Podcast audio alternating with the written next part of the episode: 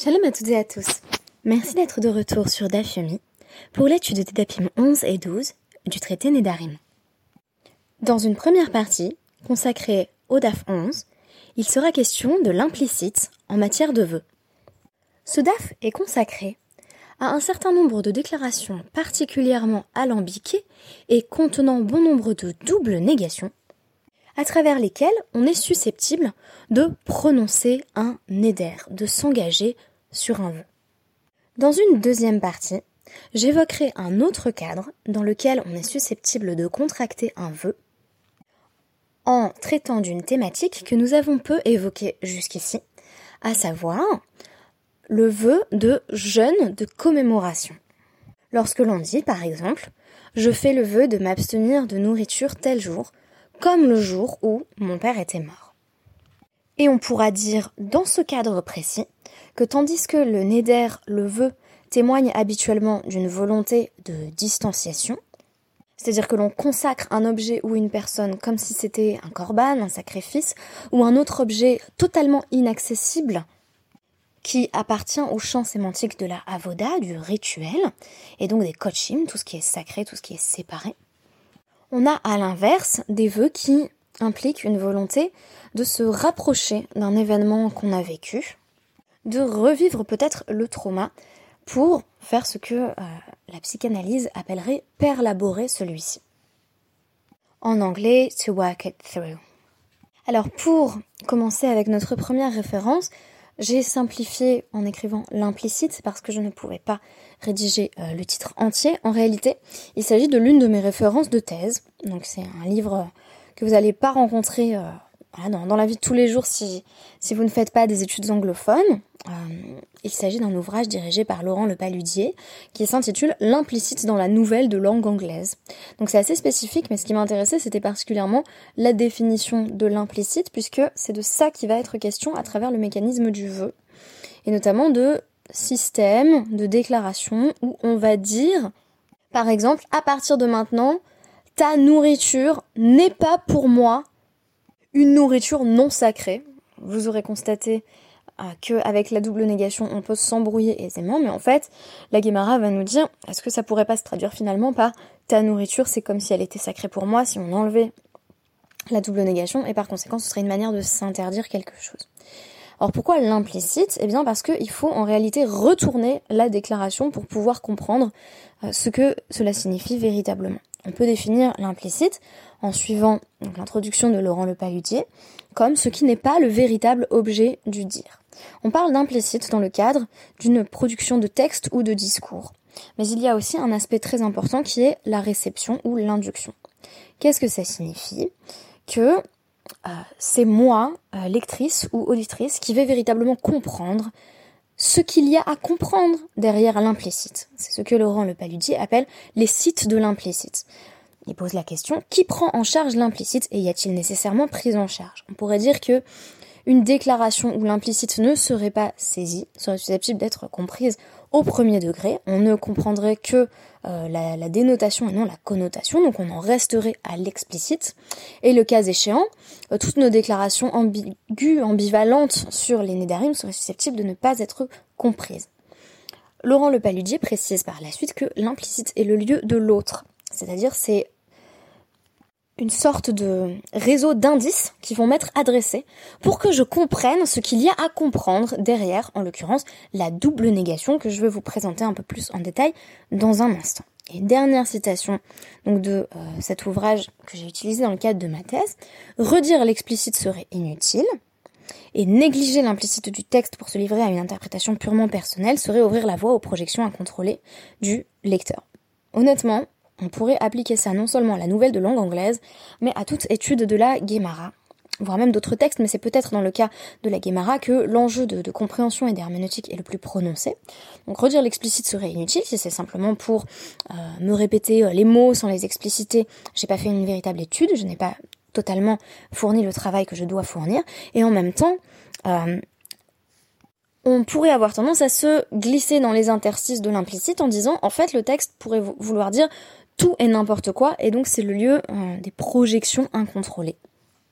Conclusion, l'implicite est le champ d'investigation du lecteur et de son dialogue avec le texte. Ce n'est pas simplement moi qui élucubre, c'est le texte qui me livre des petits indices et c'est à moi de les décoder pour faire jaillir le sens qui émerge de l'implicite. C'est ce que le paludi appelle la zone interface entre discours explicite et interprétation. C'est exactement dans cette zone que nous allons essayer euh, de nous situer. Et je voulais donner simplement euh, un élément de, compréhension de la problématique évoquée par notre Mishnah, qui en fait était à la fin du DAF 10, en évoquant notamment la chita de Rabbi Meir. Et je vous invite euh, vivement à approfondir l'utilisation de l'implicite tout au long du DAF. Je n'en donnerai vraiment qu'un petit exemple dans le cadre limité de ce podcast. Donc je rappelle que l'une des règles fondamentales en matière de Nedarim, c'est qu'on va créer un euh, Davar Hanadour. Le Davar Hanadour, c'est ce qui est interdit par un vœu, mais particulièrement, c'est une manière de sécréter de l'interdit en comparant un objet ou une personne à une sorte de korban ou affilié. Quoi par exemple? Eh bien, c'est ce que nous présentait la Mishnah, donc à la fin de notre DAF de vendredi en nous disant voilà différentes manières de rendre un objet euh, interdit. Donc on peut dire Haomer la chouline euh, chez Ochel l'art. Donc euh, tout ce que je consomme qui t'appartient sera la chouline. Jusqu'ici, on comprend pas. Hein. Si on a que la Mishnah, il nous faut la Gemara au début du DAF 11, parce que sinon, ça a l'air de vouloir dire tout ce que je consomme qui est à toi est une nourriture euh, rouline qui n'est pas justement sanctifiée. Donc, on a, on a envie de dire quel est le problème. Effectivement, c'est une nourriture non sanctifiée. On pourrait tout à fait la consommer le cas échéant. Ou alors, l'eau cachère, l'eau décrit. Tout ce que je consomme de toi à partir de maintenant, c'est comme si c'était pas cachère pour moi, ou c'est comme si c'était rituellement impur. Donc l'eau taor ou encore tamé. Deri serait ici un synonyme de tahor, donc si je dis c'est l'eau deri, c'est comme c'est l'eau tahor, donc c'est euh, rituellement impur, je n'ai pas le droit de le consommer. C'est comme si je disais ta nourriture est désormais rituellement impure, donc l'antonyme de tahor, ou c'est comme si c'était notar ou pigoul, donc c'est comme si c'était de la viande sacrificielle qui avait été euh, laissée euh, trop longtemps sans être consommée, ou une, forme de, korban pigoul, c'est-à-dire que le Kohen au moment où il a sacrifier l'animal avait l'intention de le consommer au mauvais moment, donc là encore une forme de retard coupable, tout ça, conclusion, assourd. Ça crée un interdit, c'est-à-dire que ça crée un neder valable. Autre forme de création de neder, on n'est pas obligé de dire spécifiquement que korban. Que korban, c'est la, la formule de base du neder, la formule standard, c'est de dire tel objet m'est interdit comme si c'était un korban. Or, quand quelque chose est un korban, un sacrifice, on n'a évidemment pas le droit d'en tirer le moindre profit. Mais on peut dire aussi que imra, on peut dire c'est comme euh, euh, donc euh, l'agneau euh, du tamid, c'est-à-dire un, type, un sous-type de, sacrifice. c'est comme si on disait euh, Kedirim, Ka Etzim, Ka Ishim, Ka Misbear, Ka Echal, Ka Yerushalayim. Donc là encore, différents objets qui rentrent dans ce même champ sémantique de la Avoda. Donc ça peut être comme euh, donc les enclos, euh, Kedirim, c'est les enclos réservés justement aux animaux qui vont être sacrifiés sur le misbéar, comme le bois de l'autel, comme les feux de l'autel, comme l'autel lui-même, le misbéar, comme euh, le sanctuaire donc qui donne sur le Kodesh à Kodashim, le Saint des Saints, ou comme Yerushalayim, puisque Yerushalayim est perçu comme étant justement le site par excellence de la sainteté. Donc Nadar Be'echad Mikol euh, Mesham Behar, toute personne qui a fait un vœu en disant cet objet sera pour moi comme l'un des accessoires euh, de l'hôtel, Afalpi Shelo Iskir Korban, quand bien même la personne n'a pas dit spécifiquement que ça allait être comme un Korban, ce que je décrivais comme étant vraiment la formule de base standard pour faire un Neder, Hareze Nadar Be Korban.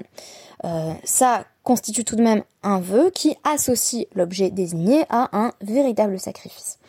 Rabbi Yehuda Omer, Ha Omer Yerushalayim lo amarklo. Quelqu'un qui a dit, au lieu de dire que Yerushalayim, c'est comme quelque chose qui est à Yerushalayim pour moi, il dit cet objet sera pour moi Yerushalayim, il n'a rien dit parce que ça veut rien dire en fait. Euh, de dire, euh, à partir de maintenant, euh, cette tablette de chocolat c'est Jérusalem, vous serez d'accord avec cette interprétation en tout cas de Rabbi Yehuda que c'est pas un énoncé très clair. Alors justement, est-ce là que l'implicite joue? Ça peut être l'une des questions qu'on peut se poser à ce sujet. Maintenant, j'ai besoin de notre Gemara pour comprendre la rouline. La rouline, a priori, avec le préfixe euh, donc la ça semble vouloir dire simplement donc ce, qui est à toi est considéré comme la rouline, comme quelque chose qui n'est pas sacré. Auquel cas, on comprend pas quel est le problème évidemment. Donc, euh, il faut comprendre là que euh, Mai la rouline, l'eau, les roulines, ça veut dire ce ne sera pas pour moi non sacré. Et donc si on retourne la déclaration, on comprend que ça veut dire ça devient sacré pour moi. Et là, korban, donc si c'est pas non sacré, c'est que c'est sacré. Et donc c'est un sacrifice, korban. Et c'est l'occasion pour moi de présenter peut-être le grand opposant euh, de l'implicite en matière de vœux. On nous dit donc Mani Matnitin qui a enseigné cette Mishnah. I Rabbi Meir, Letzle Miklal Lav Ata Shomeahem. Ça semble ne pas pouvoir être Rabbi Meir parce que si tu dis que c'est Rabbi Meir, eh bien on sait que il estime que d'une déclaration négative, tu ne peux pas déduire la déclaration positive. Je traduis très littéralement, Letzle Miklal Lav Ata Shomea Hen. Il ne tient pas que d'une déclaration non, tu peux entendre une déclaration oui. Qu'est-ce que ça signifie? Eh bien, pas que Rabbi Meir est l'un des grands défenseurs du consentement, mais plutôt que il estime qu'une double négation ne se traduit pas nécessairement par une assertion, par une déclaration euh, affirmative. Ditnan, Rabbi Meir Omer, Kol Tnae Sheino Ketnae Vnegad ou Vne Reuven, et. Toute déclaration qui ne comprend pas euh, une double série de conditions comme les conditions exprimées par Moshe euh, à Gad et Reuven, lorsque euh, Moshe leur donne l'autorisation de s'établir à l'est euh, du, du, Jourdain, donc euh, dans un passage de, de Bamidbar, donc c'est vraiment le, le, passage avec les deux conditions, c'est 32 29, 30, et ce c'est pas des vraies conditions. Qu'est-ce que ça veut dire? Que pour pouvoir s'engager sur quelque chose, il faut comprendre et exprimer à la fois l'aspect positif, à la fois l'aspect négatif. Alors que fait Moshe euh, quand euh, Gad et Reuven expriment finalement la velléité de, ne pas euh, s'installer véritablement en Eretz Israël? Faudrait d'ailleurs se poser la question pourquoi c'est Gad et Reuven, il y a une problématique liée aux aînés ici. Euh, donc Moshe leur dit, eh bien, écoutez, si vous venez mener la guerre avec nous pour la conquête des rêves Israël, je vous donnerai le territoire que vous me demandez. Si vous ne venez pas faire la guerre avec moi, vous n'aurez pas la terre que vous demandez. D'où Rabbi Meir déduit, il faut qu'une condition soit formulée comme ça, c'est-à-dire protase, apodose, finalement double apodose. Si ceci, alors cela, et donc si pas ceci, alors pas cela. Notons que ce principe est codifié dans la halakha, intervient par exemple dans le Shulchan Aruch Even Heiser euh, 38.2 ou encore dans le Rambam, Sefer Nashim Ilchot Ishut 6.1.2 et encore dans d'autres endroits dans le Mishneh Torah du Rambam. Et donc euh, il va être précisé en matière de halakha qu'une condition doit comprendre euh, quatre éléments. Euh, ce qui va se passer donc si la condition est remplie, protasapodose, ce qui va se passer si la condition n'est pas remplie, protasapodose, ça fait 4. Et autre remarque formelle, il faut que on fasse précéder euh, ce qui va se passer si la condition n'est pas remplie par ce qui va se passer si la condition est remplie. Donc on commence par l'affirmation positive et ensuite seulement on peut poser euh, la négative, ce qui correspond d'ailleurs à, des principes que j'ai étudiés en linguistique qui mettaient en avant le fait que toute négation est fondée sur une assertion qui la précède. C'est-à-dire que quand j'ai une négation, je commence par avoir pensé euh, donc un rapport positif euh, entre les différents termes que je viens de poser, et j'ai ensuite surimposé la négation. Si vous voulez, la négation, euh, c'est un processus qui est ultérieur, qui intervient dans un second temps, après que j'ai pensé la possibilité de la déclaration positive et je l'ai nié en fait une fois que je l'ai posée. Donc ça fonctionne à peu près comme on va dire le cerveau humain en matière de production d'énoncés. Du coup, ça pour abîmer, c'est indispensable pour pouvoir s'engager sur quelque chose. Sinon, c'est pas un véritable corban. C'est pas parce que j'ai dit tout ce que je mange qui t'appartient sera désormais, euh, ça ne sera pas comme de la nourriture non sacrée que ça devient automatiquement de la nourriture sacrée, c'est-à-dire euh, inaccessible et donc euh, qui ne peut pas être consommée. Notons que l'interprétation de ce principe euh, de Rabbi Meir, qu'on pourrait qualifier de rejet de l'implicite en matière d'engagement oraux, euh, est contestée chez les Rishonim. Donc euh, le Rambam et le Roche estiment que effectivement, euh, quand une personne a dit euh, donc ta nourriture ne sera ce que je mange de toi ne sera pas non sacré, eh ben on a quand même toujours le droit de consommer la nourriture de la personne. On va ici suivre donc l'avis de Rabbi Meir, c'est-à-dire aller contre la Mishnah, tandis que pour le Rif, cette nourriture devrait rester interdite. Je n'ai pas encore étudié la conclusion chez les Acharonim, mais ça pourrait être une poursuite d'études intéressantes. Donc tout cela, c'était simplement pour donner une sorte d'introduction, d'avant-goût, d'amuse-bouche sur le DAF 11. Euh, et euh, il s'agissait de se pencher ici sur le fait que euh, l'implicite n'est pas recevable lorsque on s'engage, notamment dans le cadre d'un vœu. Alors, pour ce qui est des quelques mots que je voulais rajouter sur le DAF 12, il y a un autre type de vœu qui va être mentionné dans le DAF, je m'appuie beaucoup ici sur la présentation que vous pouvez trouver quotidiennement sur le site du Dafyomi Sensat Center qui m'a beaucoup aidé. Donc notre Guémara va parler d'un autre type de vœu où une personne euh, fait allusion à un événement où elle s'est abstenue de nourriture. Et c'est systématiquement des événements tragiques. On pourrait parler ici d'utilisation du vœu dans le cadre d'une sorte de réactualisation du trauma, un, événement euh, qui a fait effraction, qui a été extrêmement douloureux euh, pour la personne qui l'a vécu. Euh, et donc, en référence à cet événement, on va de nouveau s'abstenir de nourriture, comme si on voulait travailler sur le trauma, sur ce qui a été vécu. Donc, les exemples présentés sont les suivants. Une personne qui dit, donc, je ne mangerai pas de viande, je ne boirai pas de vin comme le jour de la mort de mon père. Ou alors, je vais jeûner comme le jour de la mort de Guédalia donc en, référence au, au Tsum que nous appliquons toujours. C'est intéressant parce que c'est d'ailleurs présenté comme un vœu individuel ici, alors que nous on le perçoit beaucoup comme euh, un engagement collectif. Ou encore, bah, je vais euh, je vais jeûner comme le jour où euh, où j'ai vu la ville de Jérusalem détruite. Shmuel précise à ce sujet dans notre DAF que évidemment ceci ne s'applique que si le jour où ou, auquel on fait allusion, on s'est effectivement abstenu soit de boire et de manger euh, tout à fait, soit de consommer des mets euh, particulièrement agréables comme le vin et la viande qui sont perçus euh, dans la Gemara comme source de simra par excellence. Donc c'est la joie et c'est sans doute pourquoi dans le podcast précédent que je consacrais au DAF 10, le nazir, celui qui fait un vœu d'assaise, est présenté comme un fauteur parce qu'il s'abstient justement de consommer le fruit de la vigne. Ce qui est intéressant, c'est que donc le commentaire quotidien du Dafyomi Sensal Center rapproche euh, cette idée de la coutume, qui vient sans doute de là, de euh, jeûner au Yartzeit, donc euh, au jour anniversaire du décès, notamment d'un parent, c'est là que c'est le plus courant. donc c'est une mitzvah, en fait, qui est mentionnée qui mentionne dans le Shulchan Aruch, Yoredea 402.1, mentionné par, par le Réma en tout cas, donc le Rav Moshe Isserles. Peut-être est-ce plus courant, le cas échéant, dans le monde Ashkenaz que dans le monde Sepharad. Euh, en tout cas, il semble que la coutume était répandue dans de euh, nombreux pays à l'époque de la rédaction du Shulchan Aruch, et on consultera à ce sujet au Rachaim 668.8.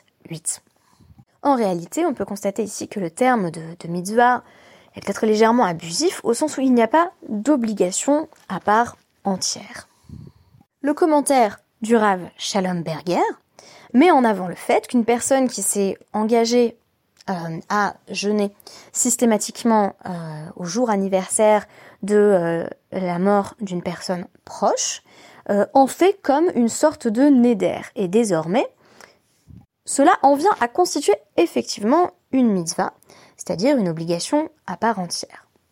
C'est une obligation que le Shulchan Aruch va également appliqué au euh, Rabo Mouvrak, c'est-à-dire euh, l'enseignant qui nous a le plus appris. Alors finalement, qu'est-ce que ça signifie euh, quand on contracte un éder?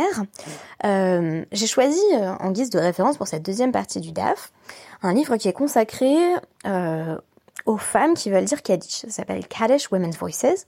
Comme je ne veux pas trop dépasser les 20 minutes, euh, je dirais euh, assez peu de choses au sujet de ce livre, mais il traite de différents témoignages de femmes et d'approches à euh, de femmes qui souhaitent donc prononcer le Kaddish, le Kaddish Yatom, le Kaddish des endeuillés, à l'occasion du décès de l'un de leurs proches, et qui vont prendre ça sur elles comme une sorte de neder. Par exemple, ma, ma chavruta de Halacha à la Yeshiva, elle a vraiment pris ça sur elle de d'aller à chaque office, euh, donc quotidiennement, trois fois par jour, pour systématiquement euh, dire le Kaddish pour son père qu'elle euh, vient de perdre, que sa mémoire soit une source de bénédiction.